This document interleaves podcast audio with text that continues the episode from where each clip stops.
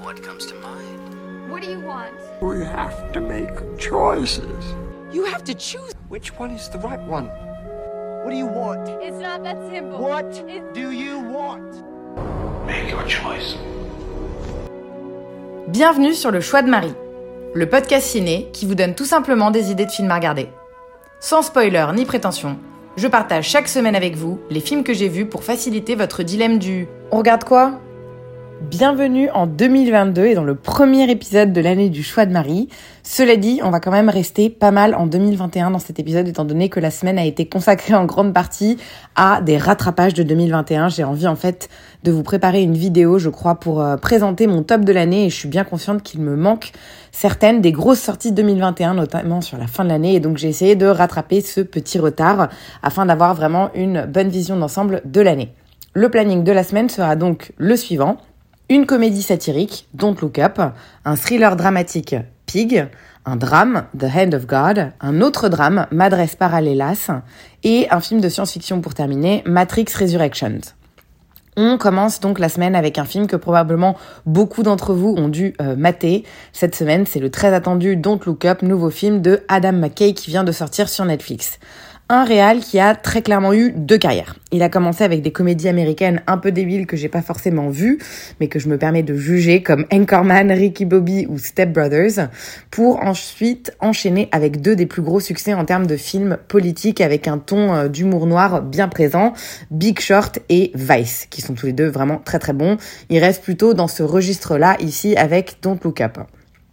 Inspiré par le thème de l'actuelle crise climatique, dont personne ne se soucie vraiment, le film évoque la chute prochaine d'une grande comète qui est censée venir complètement ravager la Terre. Elle est découverte par deux scientifiques, Randall Mindy et Kate Debiaski, qui vont rencontrer énormément de difficultés pour prévenir le monde face à la désinformation, au déni et à la débilité de notre société. Ils devront par ailleurs essayer de tenir tête à la cupide présidente des États-Unis ainsi qu'à un puissant créateur d'entreprises de technologie. Après deux satires donc euh, pseudo-documentaires, Vice et euh, Big Short, Adam McKay reste dans ce même thème pour une intrigue cette fois-ci de fiction. Et tout le monde passe à la casserole dans celui-là. Les politiciens égocentrés et incompétents, les journalistes superficiels, les réseaux sociaux nuisibles, les scientifiques déphasés, la population dans le déni. C'est franchement drôle, il pousse le curseur un peu loin et joue vraiment à fond la carte des stéréotypes. Mais c'est efficace et je trouve que le message passe bien vu qu'il est apporté avec beaucoup d'ironie. Le fin mot, c'est que on est débile, on est en train de laisser la planète mourir alors qu'il est plus que temps d'agir. Malheureusement, le film s'avère être un peu longué par moment, j'ai trouvé 2h15 quand même qui aurait largement pu tenir en 1h50 qui est la durée euh, maximale parfaite d'un film pour moi. Euh, la faute entre autres, je crois, à des personnages secondaires pas forcément hyper utiles. Je pense notamment à Ron Perlman ou à Timothée Chalamet qui, même si on a beau les adorer, n'apportent franchement pas grand-chose euh, à l'histoire, bien qu'ils soient convaincants tous les deux dans leur rôle. Autre élément qui tire un peu, c'est la critique à répétition qui manque parfois un peu de subtilité. Genre Meryl Streep qui imite Trump, c'est un peu lourd. La mise en scène est aussi un peu moins folle et originale que dans Big Short ou dans Vice, j'ai trouvé, où elle faisait vraiment partie intégrante du storytelling et apportait énormément au rythme du film, alors que les deux étaient également assez longs. Mais je trouve que le rythme était plutôt bien, le rythme aussi bien dans la mise en scène que dans le, que dans le montage, permettait vraiment de pas voir passer le temps et d'être complètement dans la course euh, du film. Là, c'est plus posé, c'est plus plat, c'est plus conventionnel, ce qui fait que parfois ça traîne un petit peu. On parle du cast vite fait maintenant. Euh, enfin, vite fait, c'est un peu euh, difficile avec la ribambelle euh, d'acteurs qui figurent dedans et qui sont dans l'ensemble tous assez magistraux, il faut l'avouer. Dans mon top, on a vraiment Leonardo DiCaprio en scientifique angoissé, Kate Blanchett en bimbo journaliste à l'égoïsme sans nom, Jonah Hill en chef de cabinet infect qui annonce par ailleurs qu'il est, qu'il s'est inspiré du Fire Festival pour jouer ce rôle, genre quel serait le personnage du Fire Festival si c'était une personne? Il est exceptionnel. Mike Rylance aussi, qui est très très bon, génial, en milliardaire high-tech totalement à l'ouest. Et dans ceux que j'ai trouvé un peu moins convaincants, c'est terrible parce que c'est vraiment des artistes que j'adore. Mais on a du coup euh, Meryl Streep, je pensais pas dire ça un jour, mais elle est un peu lourde à la longue. Jennifer Lawrence, idem, je peine à croire euh, que je suis en train de dire ça parce que je l'adore, mais j'ai vraiment eu du mal à être convaincue par son personnage geek, froide, un peu alternative. Et pourtant, c'était son grand comeback.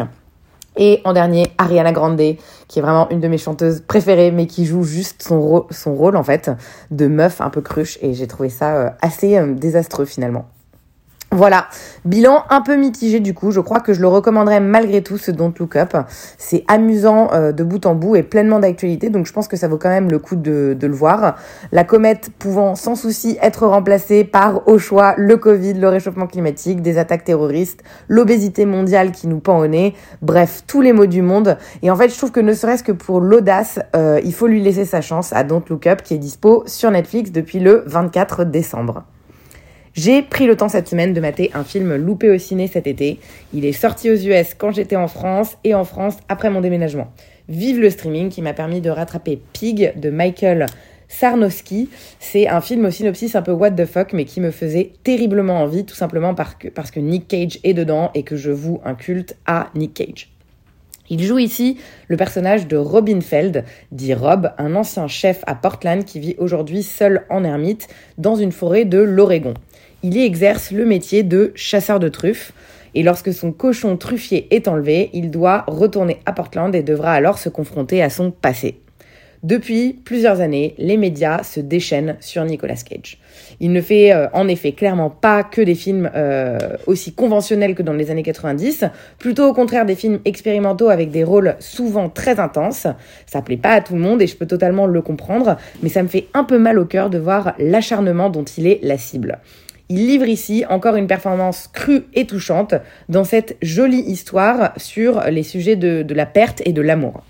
Son personnage est on ne peut plus attachant, installé en pleine forêt dans une forteresse de solitude, aux côtés de son cochon truffier et de son euh, petit cabanon dans lequel ils vivent tous les deux.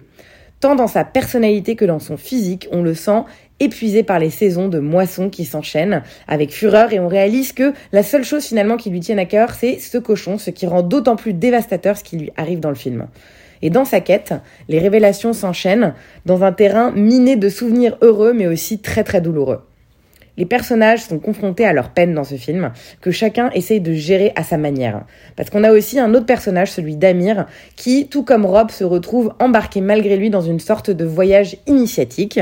Lui rêve d'exister en dehors de l'influence de son père qui le domine jusqu'à dans son quotidien professionnel, ce qui lui fait euh, perdre une petite partie de ses émotions.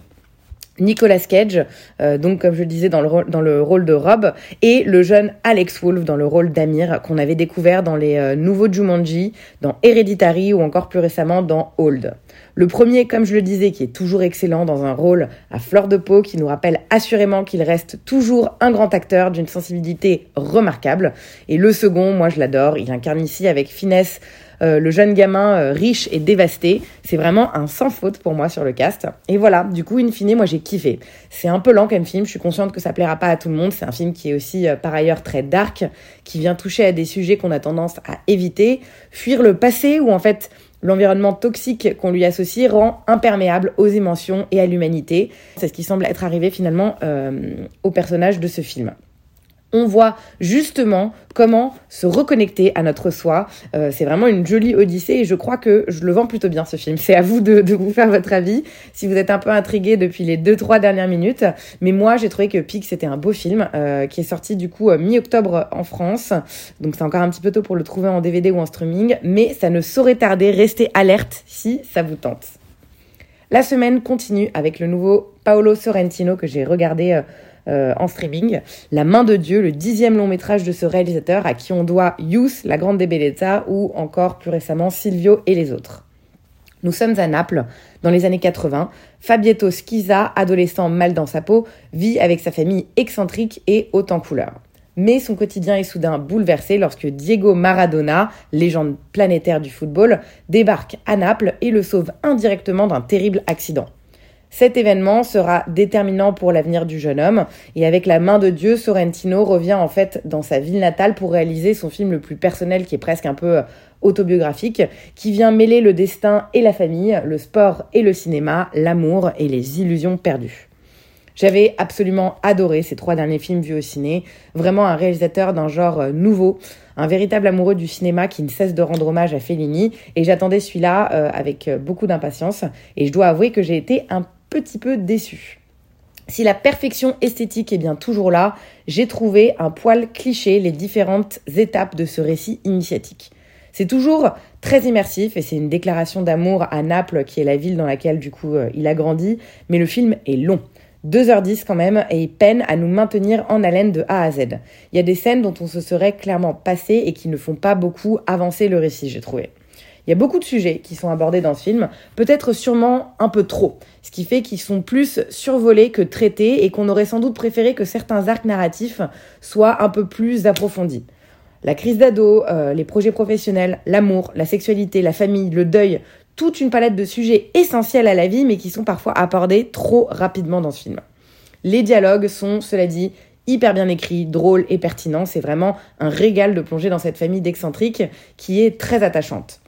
Le cast y est pour beaucoup, tous les acteurs étaient vraiment euh, très très bien castés dans leur rôle. On retrouve notamment Tony Servillo qui est euh, l'acteur fétiche du Réal, mais la vraie révélation ça restera le jeune Filippo Scotti, 22 ans, qui, qui joue euh, donc le jeune Fabietto.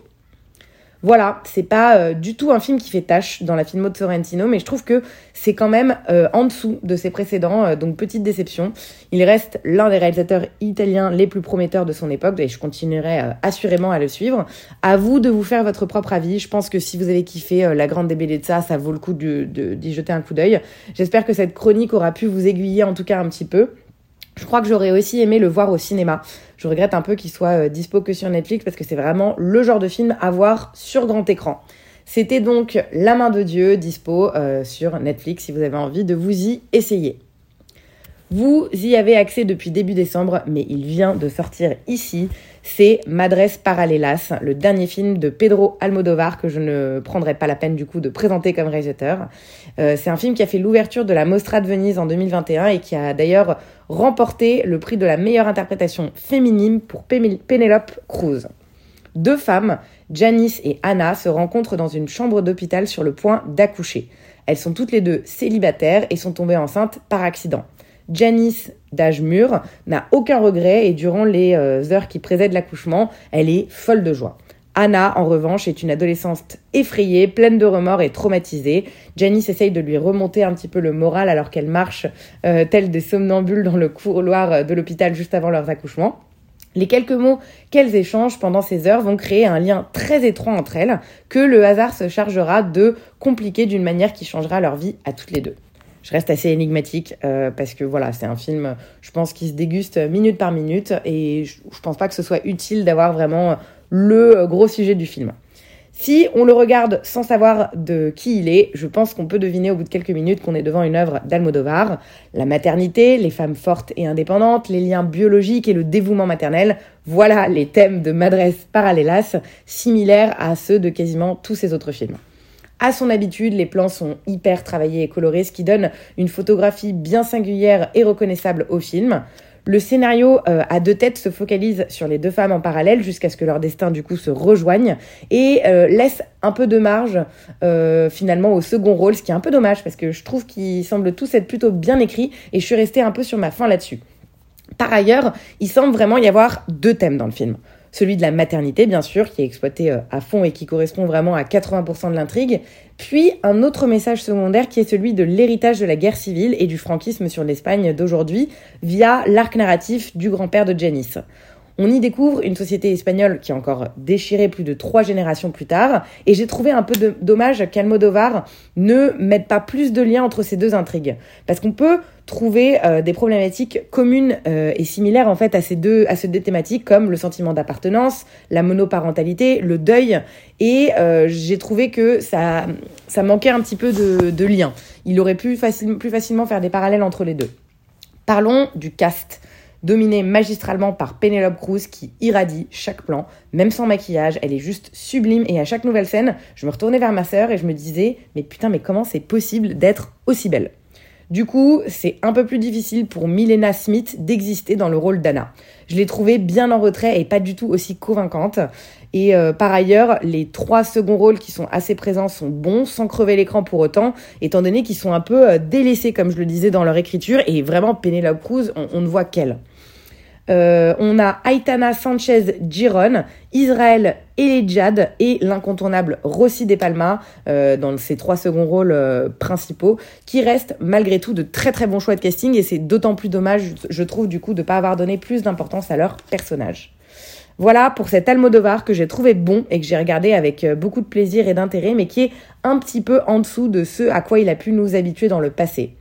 Madres Paralelas, à découvrir en salle depuis le 1er décembre pour les amateurs du Réal. Et c'était par ailleurs mon dernier film de 2021. Parce qu'en effet, le dernier film de la semaine a été vu le 1er janvier 2022. C'était le dernier euh, Matrix, Matrix Resurrection, qui vient tout juste de sortir coécrit et réalisé par Lana Wachowski. Il s'agit du quatrième volet de la franchise Matrix, 18 ans après le dernier Matrix Révolution en 2003 et 22 ans après le début de la franchise qui a commencé en 99. Il s'agit également du seul qui ne soit pas réalisé par Lana et Lily Wachowski, mais uniquement par Lana Wachowski. Mon histoire avec Matrix, elle est assez simple. J'adore le premier qui est vraiment euh, révolutionnaire, mais j'ai détesté les deux suivants que j'avais très franchement eu du mal à comprendre. J'entrais donc plutôt pas très optimiste dans le visionnage de Matrix 4, mais j'avais quand même maté une vidéo récap sur YouTube pour me remettre bien les enjeux en tête et ça m'avait franchement euh, donné juste avant, le, juste avant de le mater un petit coup de boost et un peu plus d'enthousiasme. Matrix Résurrection nous replonge dans deux réalités parallèles, celle de notre quotidien et celle du monde qui s'y dissimule. Thomas Anderson, alias Neo, ne se souvient plus de rien et mène une vie d'apparence normale à San Francisco. Il est en fait devenu le créateur d'une trilogie de jeux vidéo à succès qu'il a appelé Matrix, mais c'est un homme qui est perturbé par d'étranges visions. Il se rend régulièrement chez un psychiatre à qui il raconte ses rêves étranges et qui lui prescrit des pilules bleues.